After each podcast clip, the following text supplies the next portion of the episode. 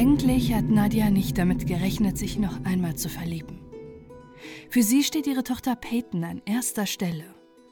Der Mensch, der immer an ihrer Seite ist. Sie sind ein unzertrennliches Mutter-Tochter-Gespann. Beste Freundinnen. Peyton und Nadia gegen den Rest der Welt. Bis plötzlich doch wieder ein Mann in ihre Mitte tritt. Ein Mann, der nicht besser in Nadias kleine Familie passen könnte. Ein Mann, der so liebevoll zu ihrer Tochter ist wie ihr leiblicher Vater. Und ein Mann, der das Grauen in ihre kleine Familienidylle bringt.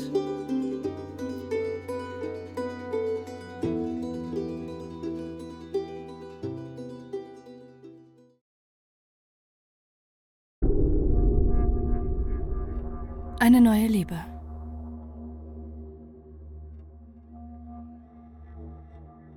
Nadia und ihre Tochter Peyton Medley verbindet ein trauriges Schicksal. 2014 stirbt plötzlich Nadias Mann und Peytons Vater. Von einem auf den anderen Tag muss Nadia nicht nur mit ihrer Trauer und dem schweren Verlust leben. Sie ist nun schlagartig allein mit ihrer Tochter. Sie muss sich allein um die Erziehung kümmern, ist Mutter und Vater an einer Person und muss gleichzeitig eine Stütze für Peyton in ihrer Trauer sein, während der plötzliche Tod auch Nadia schwer erschüttert. Die beiden wachsen in dieser Zeit stark zusammen. Sie geben sich gegenseitig Halt, muntern sich auf. Und trotz des schweren Verlustes achtet Nadja darauf, dass ihre Tochter eine unbeschwerte und fröhliche Jugend hat. Wie viel Spaß Mutter und Tochter zusammen haben, halten sowohl die Teenagerin als auch ihre Mutter oft auf Videos fest, die sie bei Facebook und YouTube hochladen. Hello everybody, it's me, Peyton, and I am back for another new video with My mom! Hi. Nadia und Peyton haben sich gerade erst mit ihrem neuen Leben abgefunden, als ihre Mutter Peyton etwas verkünden muss. Sie hat einen neuen Mann kennengelernt, in den sie sich Hals über Kopf verliebt hat. Nadia arbeitet in einer Physioklinik in Ogden im US-Bundesstaat Utah, wo 2016 ein neuer Kunde vor ihr steht. Gerald Michael Bollinger, der von allen nur Mike genannt wird. Ein freundlicher Mann mit einem ansteckenden Lachen. Er ist Pilot für Privatflugzeuge und ist ebenfalls Single, denn vor zehn Jahren hat er sich von seiner Ex-Frau scheiden lassen. Zwischen Nadia und Mike funkt es sofort. Auch wenn sie nicht gedacht hat, dass sie sich nach dem Tod ihres Mannes noch einmal verlieben wird, gibt Mike ihr Halt, den sie so vermisst. Und vor allem ist Mike gut zu ihrer Tochter. Peyton und er verstehen sich von Anfang an gut und Mike verbringt viel Zeit mit der Teenagerin. Sie albern herum, er hilft ihr bei den Hausaufgaben, sie machen Ausflüge und er wird wie ein zweiter Vater für die 14-Jährige. Auch Nadia ist glücklich mit anzusehen, dass nicht nur sie ein neues Glück gefunden hat, sondern auch ihre Tochter. Ihren Freundeskreis lässt die 47-Jährige über Facebook an ihrem Leben und an ihrer neuen Liebe teilhaben. Am 30. März 2016 postet sie auf Facebook, Hey Leute, ich habe Neuigkeiten. Mike hat Peyton und mich gefragt, ob wir mit ihm nach Boise ziehen, wenn sein Job sicher ist. Unter dem Post sammeln sich Glückwünsche aus Nadias Freundeskreis. Doch in den letzten Jahren sind auch neue Kommentare dazugekommen. Schmor in der Hölle, du Dreckskerl.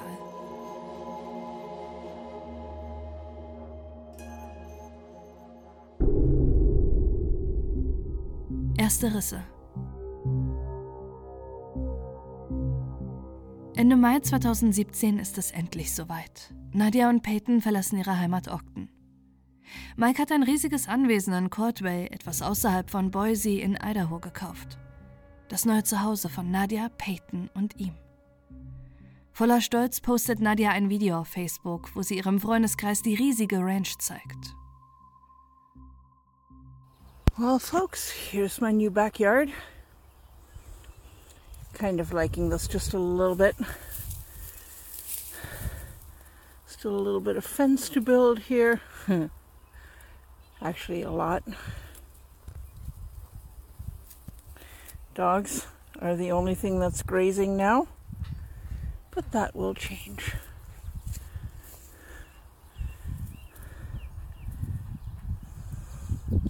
This is where the chickens live. Hay shed. Can't even see the house because of all the trees. Yeah, baby. We're loving it.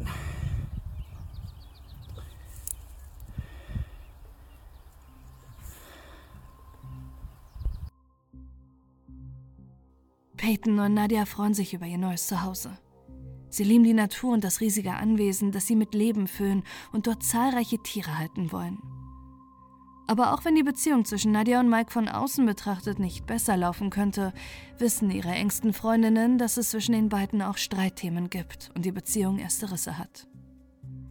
Nadia ist enttäuscht, dass Mike berufsbedingt oft weg ist. Manchmal ist er über Wochen unterwegs, ohne dass Nadia weiß, wo der Pilot genau ist. Auch über das Finanzielle streiten die beiden oft. Obwohl Mike 10.000 Dollar monatlich als Privatpilot verdient, hilft er nicht, sich an den Ausgaben der Familie zu beteiligen. Doch all das soll sich nun ändern, wenn Mike und Nadia endlich zusammenleben. Endlich werden die beiden jeden Tag miteinander verbringen, wie sie gemeinsam sehen, wie Peyton aufwächst und Nadia und Mike auf der Ranch ein Zuhause gefunden haben, in dem sie zusammen alt werden wollen bis es an einem Tag im Juni 2017 an ihrer Tür klopft und der Traum eines glücklichen Lebens mit einem Mal zerstört ist.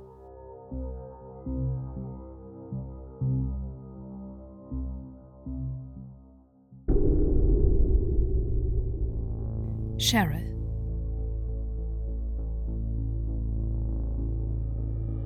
Solche Sorgen wie Nadia sie mit ihrem Freund hat, kennt Cheryl Baker nicht. Seit sechs Jahren ist die 56-Jährige glücklich verheiratet. Eigentlich hat sie nicht daran geglaubt, jemals zu heiraten, bis sie ihren zukünftigen Mann bei einem Flug kennengelernt hat und sie sich Hals über Kopf verliebt hat. Cheryl lebt in Ogden im US-Bundesstaat Utah. Sie arbeitet als Kunstlehrerin für blinde und taube Kinder. Ihr Traumjob, der ihr alles bedeutet. Alle in der Schule lieben Cheryl für ihre engagierte Art. Sie sammelt Spenden, begleitet die Kinder bei Campingausflügen, bastelt für sie in ihrer Freizeit und näht Kleidung für bedürftige Kinder. Cheryl ist kunstbegeistert und kreativ. Sie näht sogar ihr eigenes Hochzeitskleid und verbringt gern ihre Freizeit in der Natur. Sie ist ein Freigeist und eigentlich das genaue Gegenteil zu ihrem Mann. Er interessiert sich für Motorräder und Waffen, die Cheryl verabscheut. Doch trotzdem sagt ihre Familie, dass die beiden zusammenpassen, auch wenn sie nicht unterschiedlicher sein könnten. Umso größer ist die Freude bei der 56-Jährigen, als ihr Ehemann ihr zu ihrer bevorstehenden Pension eine Freude machen will. Er hat eine Ranch gefunden, circa fünf Stunden Autofahrt von Ogden entfernt. Die 56-Jährige ist begeistert. Sie kauft das Anwesen und während sie ihre letzten Wochen als Lehrerin in Ogden verbringt und versucht, ihr Haus zu verkaufen, lebt ihr Mann bereits auf der Ranch in einem Wohnwagen, wo er alles renovieren will. Am 6. Juni 2017 hat Cheryl ihren letzten Tag als Lehrerin. Es sind noch ein paar Wochen, bis sie endlich das neue Zuhause mitten im Grün beziehen wird, doch die 56-Jährige kann es nicht mehr aushalten. Sie schreibt ihrer Familie, dass sie schon jetzt ihren Mann überraschen wird und setzt sich ins Auto, um in den Norden nach Idaho zu fahren, wo ihr Anwesen etwas außerhalb der Stadt Boise liegt. Doch als Cheryl ankommt, steht bereits ein Auto in der Einfahrt. Das Haus sieht auch nicht verlassen aus. Ganz im Gegenteil. Hunde und Hühner laufen auf der Ranch herum. Verwirrt klopft Cheryl am Farmhaus und Nadia und Peyton Medley stehen plötzlich vor ihr. Zwei Menschen, die die 56-Jährige noch nie vorher gesehen hat. Zwei Menschen, die genauso wie Cheryl nicht ahnen konnten, dass sie jahrelang belogen wurden.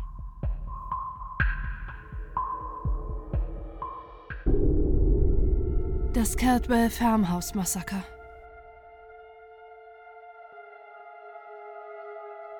Peytons beste Freundin macht sich Sorgen. Seit Tagen hat sie nichts von der 14-Jährigen gehört. Auch wenn die beiden nicht mehr in derselben Stadt wohnen und sie nun fünf Stunden Autofahrt trennen, haben die beiden täglich miteinander geschrieben. Doch seit Tagen kriegt sie keine Antwort mehr von Peyton. Auch in Nadias Verwandten und ihrem Freundeskreis kommt es seltsam vor, dass die 47-Jährige sich nicht mehr meldet oder es Updates auf ihrem Facebook-Profil gibt. Die letzten Posts sind vom 4. Juni 2017. Darunter ist ein Foto von Peyton, zu dem ihre Mutter schreibt, ich liebe dieses Kind einfach abgöttisch. Sie hat sich geschminkt, um ein Pride Musical zu machen.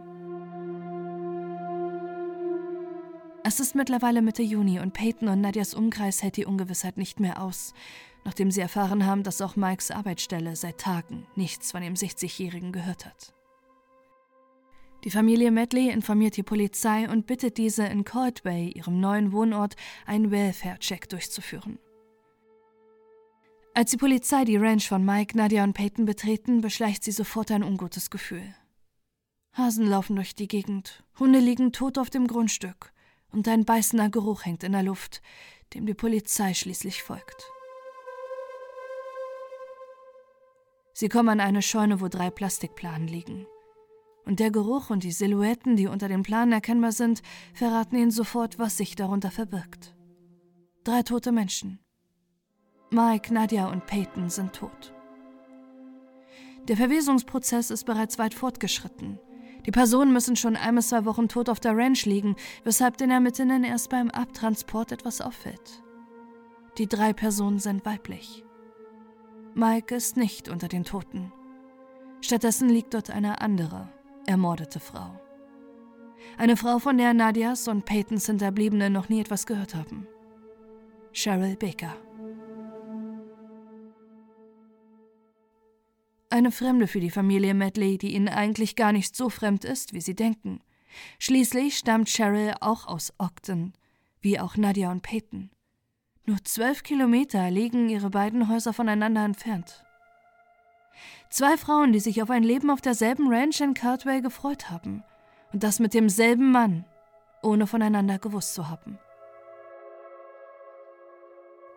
Mike Bollinger hat über Jahre ein Doppelleben geführt. Ein Doppelleben, das drei Menschen das Leben gekostet hat und das bis heute so viele Fragen aufwirft. Denn Gerald Michael Bollinger, ein gefährlicher Dreifachmörder, der über Leichen geht, ist bis heute auf der Flucht.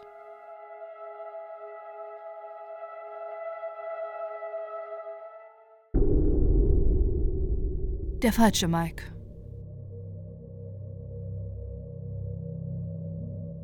Als die Familie vom Tod der 47-jährigen Nadia und ihrer 14-jährigen Tochter erfährt, ist es ein riesiger Schock für alle.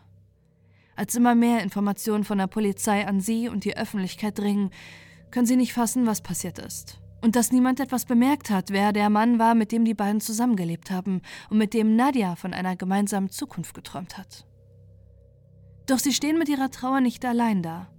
Auch Cheryls Angehörige sind schockiert über den Tod der Lehrerin – und genauso entsetzt, dass sie sechs Jahre lang mit einem Mann verheiratet war, der ein Doppelleben geführt hat. Nicht nur, dass er Cheryl betrogen hat. Niemand hat geahnt, dass hinter dem freundlich aussehenden 60-jährigen Piloten ein gefährlicher Mann steckt, der mit äußerster Brutalität bereit ist, sein Doppelleben zu verschleiern.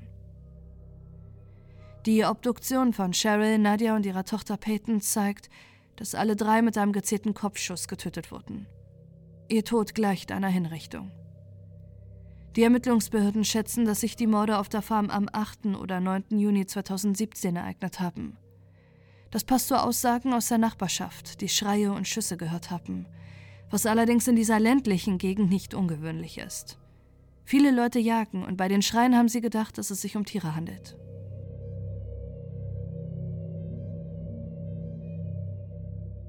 Doch der Todeszeitpunkt gibt Rätsel auf.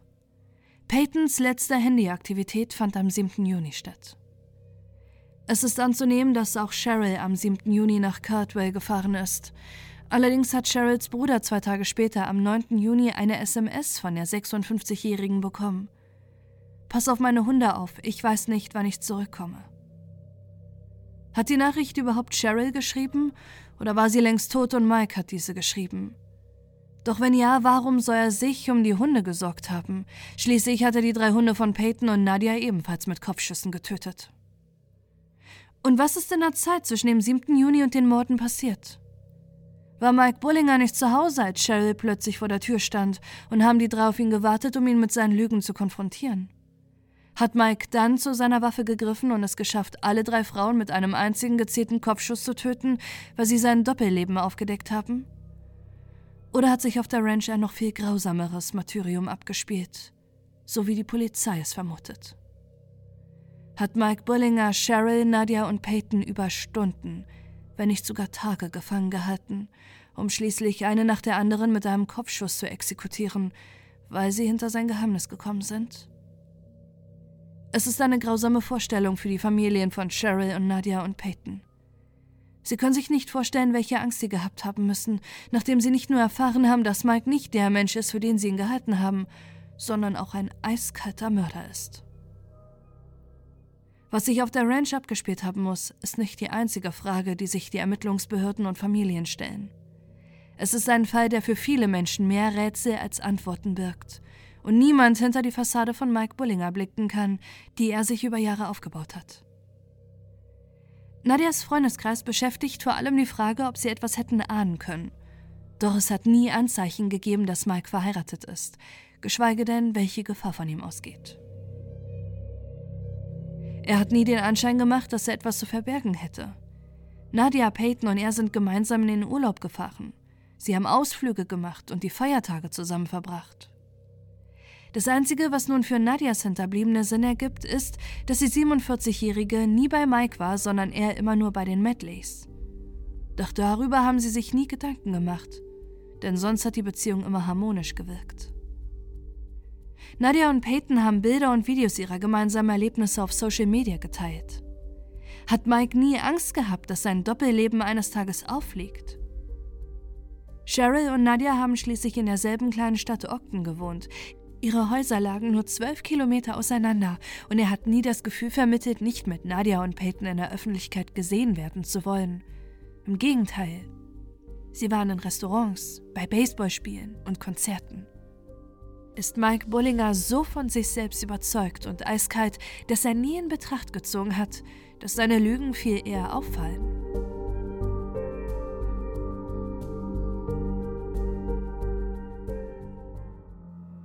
Die einzige Person, die seine echte Seite zu kennen scheint, ist seine Ex-Frau Jackie.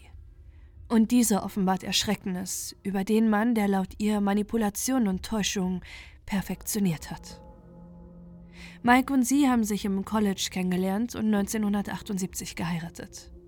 Der größte Fehler ihres Lebens. Sie beschreibt ihn als äußerst manipulativen, egoistischen Soziopathen. Ein Mann, der sie während ihrer zehnjährigen Ehe belogen, gegaslightet und betrogen hat. Man konnte ihn auf frischer Tat ertappen und er hat trotzdem alles so gedreht, dass man seine Lügen geglaubt hat. Neben dem emotionalen Missbrauch hat er sie und das gemeinsame Kind geschlagen und misshandelt. Oft hat Jackie gedacht, dass er sie eines Tages töten wird. Sie hat mehrfach versucht, bei verschiedenen Organisationen Hilfe zu bekommen, doch jedes Mal wurde sie weggeschickt. Niemand hat ihr geglaubt, dass der sanfte und fürsorgliche Mike, wie er sich in der Öffentlichkeit gegeben hat, ein gewalttätiger und manipulativer Mann ist. 1988, zehn Jahre nach der Hochzeit, hat das Grauen für Jackie endlich ein Ende. Mike Bullinger verlässt sie für seine Geliebte, die er heiraten will. Ein Muster, das sich durch sein Leben zieht. Auch seine zweite Frau verlässt er für seine Geliebte, die er heiratet. Diesmal ist es Cheryl Baker.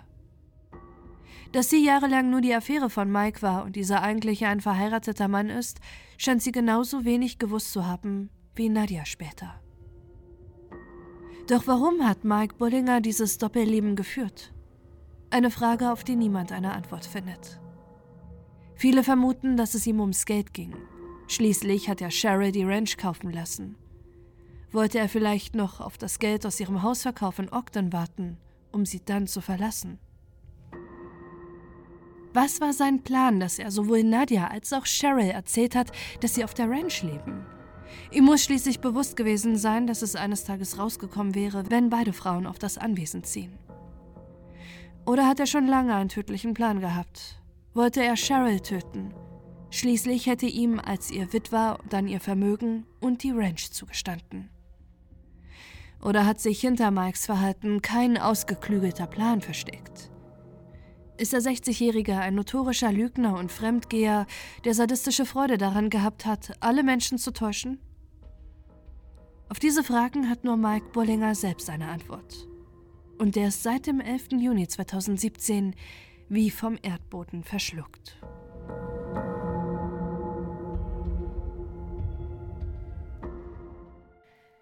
Es ist schwer für die Polizei, die Schritte von Mike nach dem Dreifachmord zu rekonstruieren. Das größte Hindernis ist die Zeit zwischen der Tat und dem Auffinden der drei toten Personen. Der 60-Jährige hat zehn Tage Zeit gehabt zu flüchten und unterzutauchen. Die Polizei kann rekonstruieren, dass Mike Bollinger mutmaßlich noch ein bis zwei Nächte nach der Tat im Farmhaus geschlafen hat. Und das, obwohl die toten Körper von Cheryl, Nadia und Peyton draußen lagen. Er ist dann zurück nach Utah gefahren und zum Haus von Cheryl, wo er das Auto gewechselt hat. Anschließend ist er weiter nach Wyoming gefahren, wo er am 11. Juni 2017 von einer Überwachungskamera im Bridger-Teton National Forest aufgenommen wird. Dort wird auch der Fluchtwagen gefunden. Doch von Mike fehlt trotz umfangreicher Suche jede Spur. Einige vermuten, dass er sich im Nationalpark das Leben genommen hat. Doch ist Mike Bullinger ein manipulativer, egoistischer Soziopath wirklich ein Mensch, der sich umbringen würde? Viele halten das für unwahrscheinlich. Warum hätte er sich dann auch nicht auf der Ranch erschossen? Warum soll er tagelang gewartet haben, um dann ausgerechnet nach Wyoming in einen Nationalpark zu fahren, wo er niemanden kennt, um sich dann dort umzubringen? Gegen die Suizidtheorie spricht auch, dass sich immer wieder Menschen melden, die sich sicher sind, Mike Bullinger gesehen zu haben. Doch jedes Mal kommt die Polizei zu spät. Der zuständige Sheriff des Falls glaubt doch nicht an einen Suizid, denkt aber trotzdem, dass der dreifache Mörder tot ist und im Nationalpark von einem Wildtier angefallen wurde.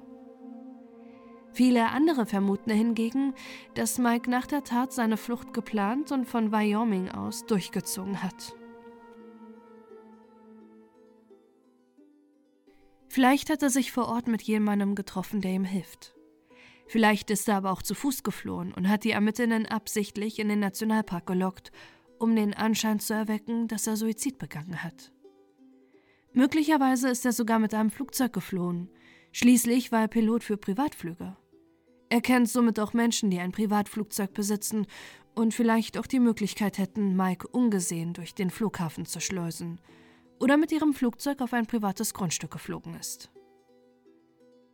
Mittlerweile sind mehr als sechs Jahre vergangen, in denen Mike Bullinger auf der Flucht ist, nachdem er auf brutalste Weise das Leben von Peyton und Nadia Medley und Cheryl Baker genommen hat.